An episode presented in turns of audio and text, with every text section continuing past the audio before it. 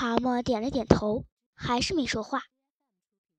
那些小畜生就是这副德行。河鼠说：“可鼹鼠和獾，他们至忠坚信，你很快就会想办法来这儿的。究竟是怎么回事儿，他们说不清楚，但你一定会回来的。”听到这儿，蛤蟆稍稍直起身子，嘴角浮过一丝得意的笑容。他们从历史上找例证。河鼠说：“他们说，像你这样嘴尖皮厚、能说会道的家伙，有这么殷实的家产，什么样的刑罚都奈何不了你。所以，他们让人把自己的东西都搬进了蛤蟆宫，天天住在那儿，让房间都能通风。等你回来，马上就能住了。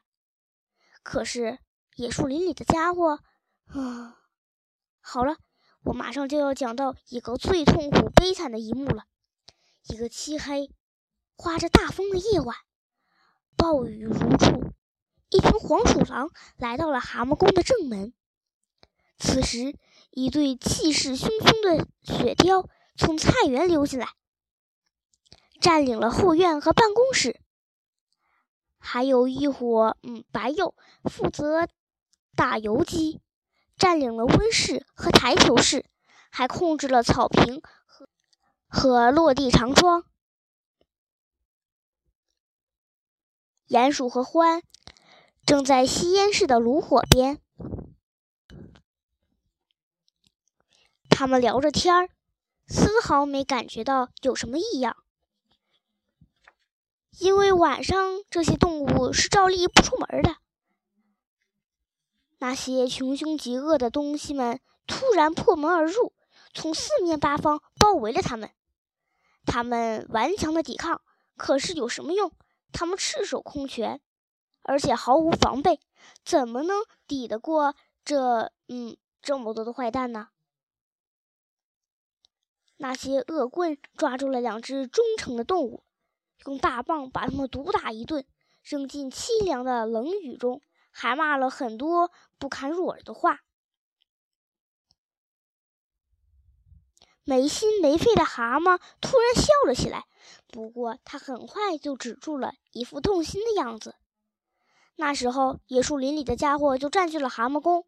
河鼠说：“而且，嗯，是无法无天，早上赖着不起床，早饭嗯什么都有，把整个房间弄得乌烟瘴气。这是别人告诉我的，简直没法看。”他们吃的食物，吃你的食物；喝的饮料也是你的饮料。说你的坏话，还编了好多低级无聊的歌，唱什么监狱啦、法官啦、警察，嗯，都是什么人身的攻击，还有一点儿，嗯，一点幽默的情绪都没有。他们还跟所有的人说再也不回去了。呸！他们敢！蛤蟆站起来，我倒要去马上看看。没用的蛤蟆。你还是回来吧，坐下，这样会出事儿的。但是蛤蟆已经走了，谁也拦不住他。你是谁？雪貂凶巴巴地问。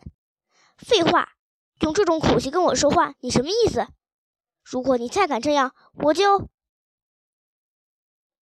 雪貂没理他，只是举起枪。蛤蟆赶紧过倒，砰！一粒子弹呼啸着从他头顶掠过。蛤蟆拔腿就跑，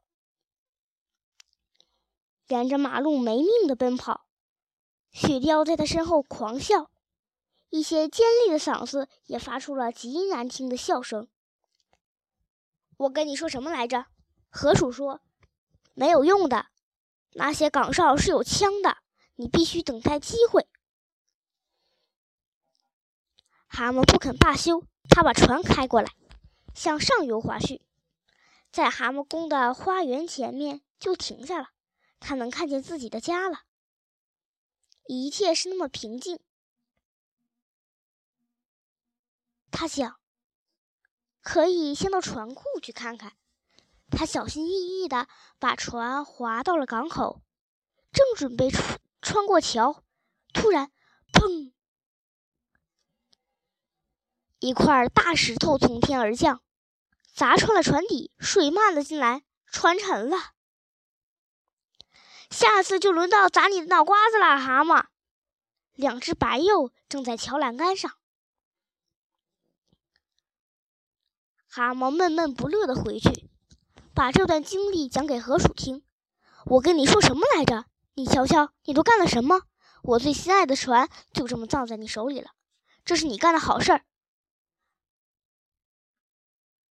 我借给你那身漂亮的衣服也给糟蹋了。蛤蟆，说真的，你真是固执到顶的动物。蛤蟆马上意识到自己是有多么的恶劣，多么愚蠢。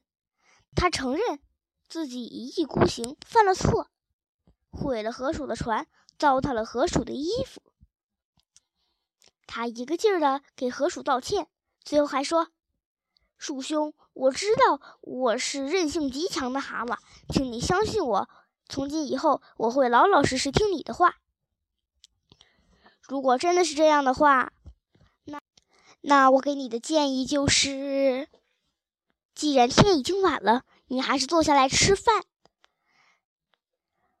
在见鼹鼠和獾之前，咱们绝对不能轻举妄动，还是得听听他们的消息，和他们商量一下。是的，当然了，鼹鼠和獾，他们轻描淡写的说：“他们怎么样了，亲爱的伙伴们？我还把他们给忘了呢。你还好意思问？”